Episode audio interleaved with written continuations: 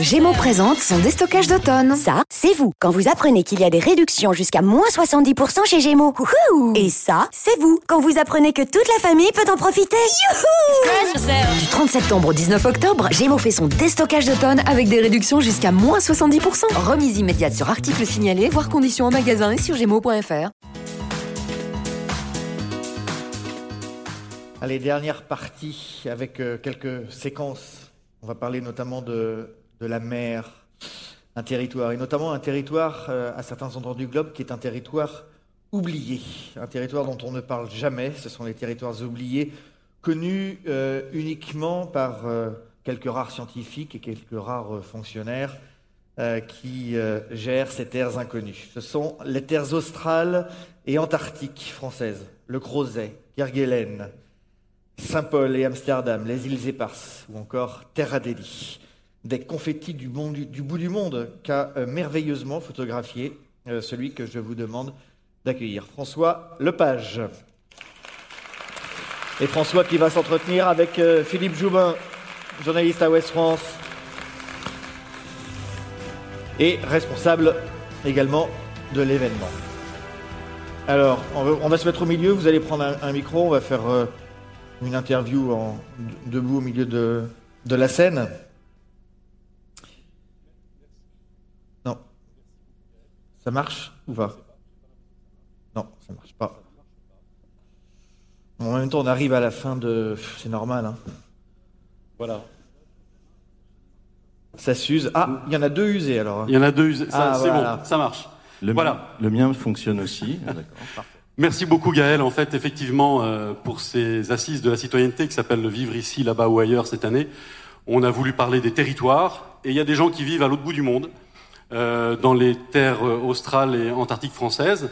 C'est pour ça qu'on a tenu euh, à faire un petit clin d'œil, euh, en particulier en images, avec euh, François Lepage, qui a beaucoup travaillé avec son frère Emmanuel sur euh, les TAF, comme on les appelle, des territoires qu'on va essayer de vous présenter brièvement et surtout, surtout, grâce aux images de, de François et, de, et au dessin de, de son frère Emmanuel, puisque François, vous avez eu la chance euh, d'aller dans toutes euh, ces terres australes et antarctiques françaises. Donc on va essayer rapidement de, de présenter un petit peu ce que c'est. D'abord, on va, on va commencer par une... Les photos que l'on voit là, c'est une photo des îles Kerguelen, mais on va commencer par une, une photo, euh, une carte très simple pour euh, localiser où sont ces, ces terres australes et antarctiques françaises. Euh, François, il y a en fait euh, euh, dans TAF deux mots, austral, antarctique. Euh, les australes et les antarctiques. Donc vous pouvez nous dire rapidement euh, où, elles sont, où elles se situent, on les voit sur la carte, et comment elles sont euh, gérées. Bonjour et merci de m'accueillir ici, euh, tout d'abord. Alors, on a 20 minutes, c'est ça? Oui, on a une Ça risque d'être un peu minutes. court parce que, en fait, les TAF, c'est, ça représente un territoire de plus de 2 millions de kilomètres carrés. Donc, ça nous laisse très peu de temps par kilomètre carré. Voilà. Donc, je vais essayer, je vais essayer d'être rapide. Alors, pour tout vous dire, effectivement, euh, les terres australes et antarctiques françaises, euh, ce sont euh, des territoires. Tout à l'heure, on parlait de confettis de la République. On pourrait même parler de, poussière d'empire parce que donc ce sont en fait cinq districts qui donc qu'on voit là sur la carte. Donc l'archipel de, de Crozet, les îles Kerguelen, îles d'Amsterdam et Saint-Paul, donc les îles éparses qui se trouvent dans le canal du Mozambique, et puis bien sûr euh, donc euh, la Terre Adélie qui est donc euh, sur le continent antarctique en- au sud de l'Australie. Voilà. Merci pour cette situation. Pendant notre débat, donc vos, vos photos et les dessins de votre frère vont, vont passer derrière nous sur sur l'écran géant. Ça va nous faire une, une belle respiration. Juste un, petit mot, euh, François, euh, sur l'histoire de ces terres qui euh, qui est riche. beaucoup plus riche qu'on pourrait ne le penser. Il y, a, il y a des anecdotes absolument extraordinaires sur les découvertes de ces, de ces endroits. Oui, effectivement, parce que ces îles ont été découvertes euh, grâce à, je dirais, euh, l'imagination des hommes. C'est quand même euh, intéressant de le préciser, parce qu'effectivement, euh, on est parti donc au XVIIIe siècle à la recherche d'un continent qu'on appelait donc le continent, enfin qu'on supposait euh, exister, qui était le continent austral, qui à l'époque avait le nom de Terra euh, Australis Incognita. Et en fait, les hommes supposaient l'existence de ce territoire, mais sans en avoir aucune certitude. Donc au XVIIIe siècle, certaines grandes puissances comme la France ou euh, la Grande-Bretagne sont parties à la conquête, à la découverte de ces territoires. Et donc nous avons nous un marin qui s'appelait donc Yves-Joseph de Kerguelen, un marin breton, qui est parti pour le compte du roi de France à la recherche du continent austral. Et il a croisé donc au 50e parallèle sud une terre euh, qu'il a cru être en fait la terre australe. Et euh, donc cette terre a gardé son nom Kerguelen. Et en fait il s'est avéré qu'il n'avait découvert qu'un archipel en fait euh, euh d'îles hein, puisque Kerguelen c'est pas plus grand que la Corse finalement. Et on a découvert le continent austral beaucoup plus longuement beaucoup plus tard en fait hein, on l'a découvert au 19e siècle. Et c'est un Français qui le premier a mis le pied sur le continent antarctique la terre Adélie il s'appelait Jules Dumont d'Urville. C'était il y a, écoutez, euh, c'était le, je crois le 20 ou 21 janvier 1840. Donc c'est 180 ans, c'est pas énorme en fait. Et donc il a donné à cette terre le nom de sa femme, Adélie. Et ensuite, effectivement, maintenant, euh, ces terres sont, sont, françaises, on l'a dit. Là, les, les, photos que nous voyons actuellement, c'est les photos de, euh, de, des Kerguelen et de la façon dont, dont, on y va. Mais juste une petite question euh, très simple. Euh, c'est quoi l'intérêt pour la France d'avoir euh, ces territoires aussi euh, lointains, aussi isolés et, finalement pourquoi est-ce qu'on y est encore? Alors en fait, tout simplement parce que ces territoires du fait de leur isolement, puisqu'il n'y avait jusqu'à il y a encore une centaine d'années aucun moyen d'y aller. Enfin, je dirais on y allait de façon. Ce sont des navigateurs qui partaient là-bas, mais c'est selon des territoires qui sont restés très isolés jusqu'à aujourd'hui, puisqu'il n'y a aucune ligne maritime qui rejoigne les terres australes et ces, ces îles-là si ce n'est donc un, un, un, navire qui s'appelle le Marion Dufresne et qui fait le ravitaillement euh, que l'on voit sur voilà que l'on voit, sur la photo ici. Donc c'est ce navire qui fait le ravitaillement des terres australes parce qu'effectivement ces, ces îles donc accueillent depuis euh, maintenant près de 70 ans, euh, un peu plus de 70 ans même des donc des bases scientifiques. Ce sont donc des scientifiques euh, qui sont qui résident euh, à l'année là-bas. Il n'y a aucun habitant sur ces terres et ces scientifiques donc mènent des recherches et euh, donc ce sont des recherches qui sont très importantes aujourd'hui pour la France puisque euh, ce sont des recherches bien sûr sur euh, en particulier sur l'évolution du climat. Il y a aussi beaucoup de recherches qui sont menées sur euh, les oiseaux marins, les mammifères marins. Il y a aussi une présence militaire française, donc qui n'est pas une présence armée, mais c'est une présence militaire qui garantit aussi la souveraineté de la France sur ces territoires. Et puis, euh, il y a euh, quelque chose qui est quand même très très important, c'est que c'est un, un, observatoire incroyable de ce qu'était, d'une certaine façon, le monde d'avant l'homme. Et ça, c'est quelque chose d'exceptionnel.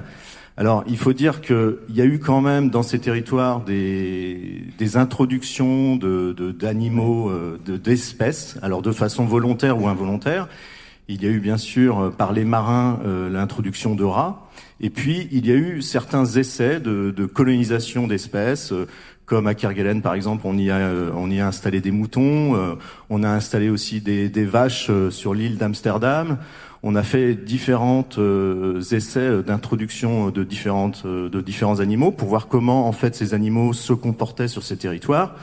Et puis en fait, on a changé notre fusil d'épaule depuis quelques années puisque maintenant avec la nouvelle direction de la réserve naturelle, on a décidé justement d'essayer d'inverser le processus, ou en tout cas de ne pas accentuer ce processus d'introduction d'espèces invasives et de pouvoir faire une observation euh, des espèces euh, endémiques. Quelles sont les conditions de vie là-bas? Parce que euh, il y a certains livres, euh, en particulier le livre de François Garde, qui avait fait un livre magnifique qui s'appelait Marcher à Kerguelen, euh, qui parle de vent tellement fort que les chutes d'eau, eh ben, elles montent au lieu de descendre. Est-ce que c'est vrai? Euh, et, et, les conditions de vie sont absolument extrêmes.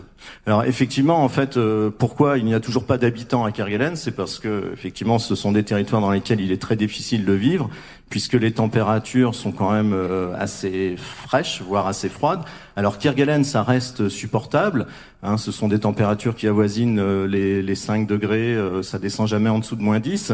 Par contre, en Terre Adélie, ce sont des conditions de vie qui sont très difficiles puisque les températures descendent jusqu'à moins 100 degrés. Donc, ce qui fait que on ne peut pas installer d'habitants permanents sur ces territoires. Demain, moi, je veux m'y rendre en tant que, que, visiteur, que touriste, etc. Mais il faut un bon blouson. Est-ce que je peux y aller?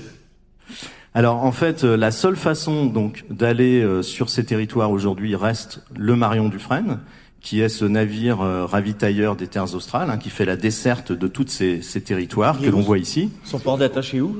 Son port d'attache est la Réunion, l'île de la Réunion. Et donc le Marion Dufresne, qui va, qui est en même temps, on l'appelle le couteau suisse euh, des terres australes parce que c'est en même temps un navire euh, ravitailleur. Il, il est, il a, il a, c'est un cargo, c'est en même temps un porte, un porte-conteneur, c'est un pétrolier, c'est un paquebot. Et euh, c'est aussi un, un, très grand navire océanographique. Et donc la seule façon d'aller euh, dans ces territoires, c'est d'emprunter le Marion Dufresne, puisqu'il n'y a pas de tourisme actuellement euh, dans ces îles subantarctiques. Dieu merci. Oui. Je dis ça, moi j'y suis allé, donc forcément c'était pas. Je rappelle que les magnifiques dessins que l'on voit ici, ce sont les dessins de votre frère. Vous, c'était les photos et votre frère, c'est les dessins. Euh, rapidement, parce que le temps euh, tourne vite, on, on, va parler des autres îles dans les Australes. Emmanuel Macron a fait euh, une superbe promo il n'y a pas très longtemps pour les îles Éparses quand il est allé euh, euh, dans la région. les îles Éparses, c'est plutôt du côté de Madagascar, ça fait partie des TAF aussi. Et là, c'est un petit peu différent comme contexte et comme situation. Effectivement, en fait, les, les îles Éparses ont été rattachées aux terres australes et antarctiques françaises en 2007 uniquement. Donc euh, les îles éparses, euh, c'est 43 kilomètres seulement de, de, terres émergées, mais c'est surtout, euh, je crois, c'est 600 000 kilomètres carrés de zones économiques exclusives, c'est-à-dire, enfin, c'est ce qui fait d'ailleurs aussi la, la, grandeur de ces territoires, c'est-à-dire qu'en fait, il y a des lois maritimes qui fait que, qui font que lorsque vous avez un petit bout de caillou dans l'océan, tout ce qui est à 380 kilomètres autour appartient à l'État euh, de, de, voilà. Donc, ce qui veut dire que c'est aussi cette raison qui fait que nous, en France, on a le, la deuxième plus grande euh, surface maritime du monde après les États-Unis. Et donc, les îles Éparses, c'est le cas, c'est-à-dire ce sont des petits cailloux qui sont disséminés dans le canal du Mozambique un petit peu euh, au nord de, Madagascar. Et en fait, ce sont des territoires sur lesquels il n'y a rien d'autre que des cocotiers et des légionnaires qui viennent donc assurer euh, la souveraineté de la France sur ces lieux-là. Mais on suppose qu'il y a aussi euh, de grandes richesses euh, minérales dans le sol. On parle de nodules polymétalliques, donc il y a beaucoup de beaucoup de richesses en fait qui sont donc attribuées à ces territoires. Et puis aussi, c'est d'un point de vue, je dirais, la situation de ces territoires fait que on, ça nous permet d'avoir une présence dans ces, ces lieux-là. Il y a quelques années, il y avait énormément de piraterie il y avait aussi apparemment euh, des, certains pirates qui se réfugiaient dans ces territoires. Donc c'est pour ça qu'aujourd'hui, la France a décidé d'installer une présence euh, française euh, militaire permanente. Donc des, des, légionnaires qui se relaient sur ces territoires. Alors François, on va passer très vite, on va changer de, de, de bassin, on va aller cette fois-ci en Antarctique. L'Antarctique avec la Terre Adélie dont, dont vous avez parlé tout à l'heure, euh, et, et, on va expliquer un peu ce que c'est cette Terre Adélie et en particulier cette station absolument incroyable qui s'appelle Concordia. On a vu une photo il y a deux minutes du bateau l'Astrolabe. Mhm. euh, on va en voir d'autres après. L'Astrolabe, c'est là un bateau qui part d'Australie et qui va en terre Adélie pour assurer là encore la, la, présence française dans ce petit confetti de France. Voilà, tout à fait. Alors en fait, euh, l'Astrolabe, celui qu'on voit là ici, euh, a disparu puisqu'aujourd'hui c'est un nouveau bateau qui s'appelle lui aussi l'Astrolabe qui était le nom de, du bateau de Dumont d'Urville, donc qui a été remplacé par un nouvel, un nouveau bateau actuellement. Jean-Louis Etienne nous en parlera tout à l'heure parce que je crois qu'il essaye en ce moment de sauver ce bateau-là pour le remettre à disposition des scientifiques. Ah bah, je connais un, capitaine qui va être content de retrouver son bateau peut-être. Donc nous, on a, effectivement, donc l'Astrolabe, c'est un navire, euh, c'est un navire polaire euh, qui fait le ravitaillement donc euh, de la Terra Adélie et, euh, et du coup de, de Concordia. Donc euh, il part de Tasmanie, il met environ cinq jours quand tout se passe bien pour rejoindre la Terre Adélie, et il amène donc toute la, cargaison euh, nécessaire pour pouvoir assurer la survie des scientifiques pendant un an.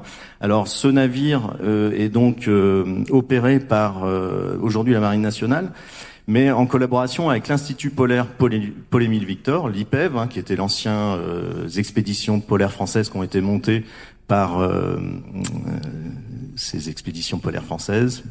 Je, je, ça, il m'échappe son nom. On en parlera avec Jean-Louis tout à l'heure. c'est très très connu. Et donc, euh, en fait, euh, l'Astrolabe met environ cinq jours pour descendre sur ces territoires avec toute la cargaison nécessaire. Et euh, il arrive donc à Dumont-d'Urville et de Dumont-d'Urville, en fait, on charge un, un raid terrestre, en fait, qui est un convoi. quelques photos. Dans voilà, un, un, convoi. On est on est un petit peu trop en avance presque. Donc euh, il charge un convoi qui va partir vers la station Concordia, qui est une station. Euh, alors ici, par exemple, ouais, voilà, on voit, on voit Dumont d'Urville, hein, qui est une. Ah, Dumont d'Urville, François. juste avant. Des gens y vivent. Voilà. En alors, permanence. Oui. Alors Dumont d'Urville, en fait, c'est une grande base. Hein, il y a une centaine de personnes en été une quarantaine, me semble-t-il, en hiver. Donc base permanente depuis 1950. Hein, euh, Paul Émile Victor, voilà, c'est Paul Émile Victor qui a créé les expéditions polaires. Donc euh, et puis euh, donc ça c'est la, la, première base euh, française et puis euh, il y a donc cette base dont je vous parlais tout à l'heure qui est Concordia et qui elle se trouve à 1200 km à l'intérieur du continent. Donc c'est un continent, il faut imaginer l'Antarctique, c'est un continent qui fait 14 millions de kilomètres carrés, donc c'est-à-dire 22 fois près de 22 fois la France. Euh, c'est un continent euh, sur lequel il n'y a que trois stations à l'intérieur. Il y a 40, une, une quarantaine de stations sur l'ensemble du continent, mais uniquement trois stations à l'intérieur du continent. Et la France fait partie de ces pays qui ont une station euh, là-bas. Donc c'est une station qui est une station franco-italienne et qui a été créée en fait pour pouvoir faire de la recherche sur les glaces profondes de l'Antarctique parce que en fait euh, l'Antarctique est un gros glaçon qui fait, je crois, pas loin de 5000 mètres d'épaisseur. Et donc on a eu, enfin, on a eu l'idée. Il y a eu un glaciologue qui s'appelait Claude Lorius, qui un jour a en fait travaillait sur le continent antarctique euh, au tout début euh, des, des, expéditions polaires, et qui un jour, dit-il, en prenant un whisky, en cassant un morceau de glace dans le continent, a jeté ce morceau de glace dans son whisky et il a vu une bulle s'échapper de la glace. Et il s'est dit, mais c'est ça qu'il faut faire. Il a compris en fait que ces bulles renfermaient toute l'histoire de la planète. Et donc on a décidé d'installer une base en Antarctique dans un endroit suffisamment euh, euh, élevé pour pouvoir creuser la calotte glaciaire. Et aujourd'hui, on est remonté à près de 1 million d'années grâce donc à ces, à ces études. Et ce sont donc ces recherches qui ont permis de créer les modèles de compréhension de l'évolution du climat. Donc c'est vraiment la recherche scientifique euh, française dans les subantarctiques et en Antarctique, c'est vraiment quelque chose de primordial. C'est de l'argent dépensé, mais de façon très très utile, puisque euh, il y a, enfin, la France fait partie des rares pays à avoir des stations dans, dans, au pôle Nord et au pôle Sud. On a quand même six stations en tout, hein, avec une base en Arctique et cinq bases dans les subantarctiques et en Antarctique. Les quelques photos que l'on voit là en ce moment, c'est ce qui s'appelle le RAID. Donc c'est cette espèce de convoi totalement improbable qui part de, du Mont d'Urville et qui va à Concordia et qui met, je crois, euh, vous m'avez dit tout à l'heure, euh, euh une dizaine de jours pour aller jusqu'à Concordia dans des conditions abominables. Euh, moins 80 degrés, je crois à peu près. Alors en fait, euh, donc effectivement, nous nous avons emprunté ce, ce convoi avec mon frère Emmanuel parce qu'on avait été missionné donc par l'Institut polaire pour faire un livre sur les activités de l'Institut polaire en Antarctique. Et donc on a eu la chance, le privilège de partir à bord de ce convoi en tant que chauffeur parce qu'il n'y a pas de passagers sur ce convoi. Donc euh, on est arrivé en Antarctique le jour du départ, puisqu'on avait été coincé par les glaces, euh, euh, flottantes à bord de l'Astrolabe. On est arrivé le jour du départ, et donc on est on est monté sur ces sur ces gros tracteurs. Donc ce sont des tracteurs qui tractent donc du matériel, 250 tonnes de matériel. Euh, sur 1200 km. Hein, on n'avance pas très vite, on avance à 9 km heure en moyenne. On a le temps de regarder le paysage qui doit être un peu plat. Alors le paysage, c'est vrai que c'est assez euh, déroutant l'Antarctique parce que euh, moi j'avais pas regardé de photos avant parce que je voulais me laisser surprendre et effectivement j'étais surpris d'apprendre que effectivement l'Antarctique est le plus grand désert du monde parce que effectivement c'est un désert, c'est un territoire très très sec, même si c'est de la glace, ce n'est que 2 cm de précipitation par an avec des températures en été avoisinant donc euh, environ entre moins 5 et moins 50, 60 degrés l'été. Donc ça, ce sont les températures que nous avons expérimentées. Par contre, l'hiver, les températures descendent à moins 100 degrés. Je crois que ce sont les températures qu'on a enregistrées cette année à Concordia, moins 100 degrés. Et, donc, et il y a des hommes, des Français, qui vivent en permanence Voilà, effectivement. Donc euh, les hommes euh, que l'on voit ici, donc ces Italiens ces Français, qui vivent, donc ce sont 15 personnes à peu près, qui vivent dans cette station euh, durant 12 mois.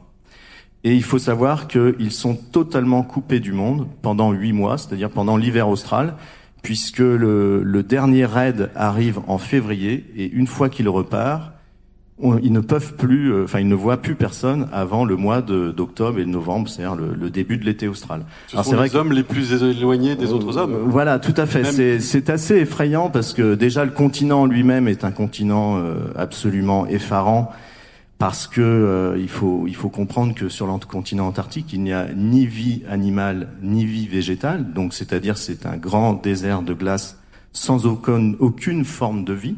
Donc quand on vit à Concordia pendant un an, on ne voit pas de couleur dans le paysage. C'est-à-dire, on ne voit rien d'autre que de la glace. Et pour accentuer cet effet d'isolement, euh, il fait quand même nuit pendant cinq mois d'affilée. C'est-à-dire que pendant cinq mois, ces hommes et, ces femmes ne voient pas la lumière du jour. Qu'est-ce qu'ils y font, ces hommes et ces cette quinzaine d'hommes et femmes qui vivent là-bas en permanence dans ces conditions absolument incroyables? Eh ben, ils font la fête. enfin, pas uniquement. Au moins, ils dérangent pas les voisins. Disons que c'est vrai que ce sont des conditions euh, très très particulières. Et d'ailleurs, euh, l'agence spatiale européenne mène des recherches euh, sur le comportement humain en milieu isolé et confiné, justement, parce que c'est un, un, très très bon lieu pour étudier justement les effets du confinement et de l'isolement dans cette station. Euh, ces hommes et ces femmes, donc, ils font de la recherche euh, en climatologie, euh, glaciologie, euh, météorologie. On fait aussi des recherches sur les exoplanètes parce que c'est un endroit où il n'y a pas du tout de, de, de pollution lumineuse puisqu'on est très très loin de toute activité humaine. C'est aussi un endroit où on écoute la Terre, on entend tout ce qui tombe sur la Terre, tous les essais nucléaires qui sont faits à droite et à gauche, parce qu'il y a des, des, des, sismographes qui sont implantés dans les donc dans des, les, ce qu'on appelle des shelters de, de, de Concordia. Donc c'est-à-dire ce sont des blocs qu'on a qu'on a enterrés sous sous la glace à plusieurs mètres de, de profondeur. Et en fait, on écoute l'Antarctique. François, on, est malheureusement obligé de s'arrêter. On aurait pu continuer pendant euh, très longtemps pour parler de ces endroits-là. Juste une chose, une anecdote de vos voyages dans ces terres australes et, antarctiques françaises, si vous en aviez qu'une seule à, retenir. Eh bien, écoutez, moi, il y a une chose qui m'a beaucoup marqué, je pense, qui m'a le plus marqué en Antarctique, c'est ce jour où nous sommes tombés en fait en panne avec le raid. Euh, et où j'ai eu le, je dirais, euh, la chance incroyable de pouvoir m'éloigner du convoi, parce qu'il faut imaginer quand même le convoi, c'est très très bruyant puisque c'est le moteur des camions toute la journée en permanence, et quand on s'arrête, il y a le bruit des compresseurs. Et ce jour-là, en fait, on a eu une panne et j'ai eu la possibilité donc de d'arpenter le continent, de m'éloigner en fait du convoi. Et j'ai commencé à marcher sur le continent. Et puis, euh, un moment, je me suis rendu compte qu'il n'y avait absolument aucun bruit, c'est-à-dire le silence absolu. Et c'est, paraît-il, euh, l'Antarctique, le seul continent où on entend son propre corps? Et il y avait une chose aussi qui m'a beaucoup impressionné, ce sont tous ces motifs qu'il y a au sol, parce que je vous disais tout à l'heure qu'il n'y a quasiment pas de précipitation en Antarctique.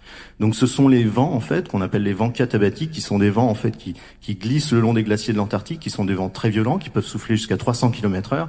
Et ces vents en fait sculptent le continent. Donc quand je marchais sur ce continent, tout à coup je me suis rendu compte que je marchais sur un immense tableau. Donc je marchais, puis tout à coup je commence à marcher sur la pointe des pieds comme ça pour ne pas abîmer le tableau. Et puis euh, je me suis rendu compte que là où je marchais, personne n'avait jamais marché. Aucun homme n'avait jamais marché. Et cette expérience de marcher dans un endroit absolument pur, ça nous donne une compréhension particulière de l'impact humain sur notre planète. Et moi, c'est vraiment quelque chose qui m'a beaucoup marqué en Antarctique. Merci beaucoup, François. Merci. Merci à vous. Je tiens juste à préciser que François dédicacera ses ouvrages euh, sur l'espace dédicace. Voilà. sur l'espace Le Fayère. Merci de votre accueil. Précisément. Merci beaucoup François Lepage. Merci Philippe, à tout à l'heure.